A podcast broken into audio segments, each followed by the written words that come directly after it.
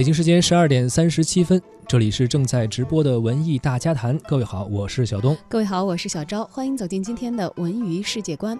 今晚八点左右，中央广播电视总台二零一九年的元宵晚会将会在央视一套综合频道、三套综艺频道播出。文艺之声呢也会从晚上八点开始同步进行转播。那些在路上的或者是开车的朋友哈，有可能还没有嗯及时的跟家人团聚来共度佳节的话，也可以通过文艺之声的电波来感受中央广播电视总台二零一九年元宵晚会为您传递的节日的氛围。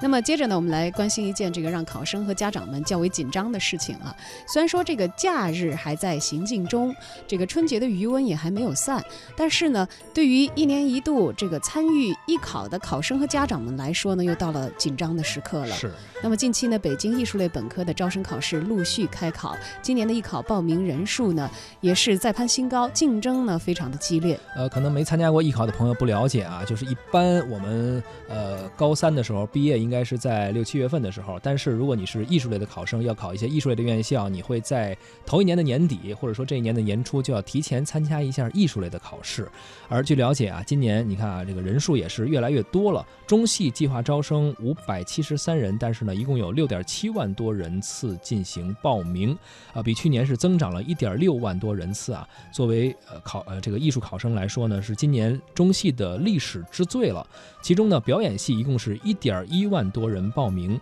暴露比达到了二百二十九比一，这真是二百多挑一。中国传媒大学呢，今年有近五万人报名参加该校的初试，人数也是非常的让人叹为观止啊啊！其中二点三万多名考生进入到了复试，去角逐七百九十三个招生的名额。那么该校的表演专业今年呢，仅招生二十六人，但是报名的考生有一万多啊，同比去年增长了近千人，报名的人数呈这个逐年递增的一个趋势。北京电影学院呢，本科计划招生五百二十人，同比增加了三十人，但是今年报考总人数达到了六万，同比也是增。增长了约百分之三十一，再创历史新高。诸多的院系报考人数呢均有所增长，其中美术学院新媒体艺术专业的报考人数同比增长了百分之二百八十四点三六，为报考人数增长最多的专业。那么今年呢，传媒大学的艺考也进行了重大的改革，复试取消了京外的考点，所有的考生呢统一在传媒大学进行复试。同时，呃，作为这个专业能力特别突出的这个考生呢，还可以。去这个走绿色通道，这绿色通道呢是先提交作品啊，那么提交的作品当中被评定为优秀的考生呢，就可以通过绿色通道进入到复试当中来。这是一个创新的举措啊！近年来呢，确实各大院校在艺考中越来越重视学生的文化素质及综合的能力，不仅仅是看你的艺术特长方面。今年呢，传媒大学在原有的数语英考试类别的基础上呢，还增加了文史哲考试的类别。今年该校有约一点六万的考生。选择参加文史哲的考试占到了总报考人数的约三分之一。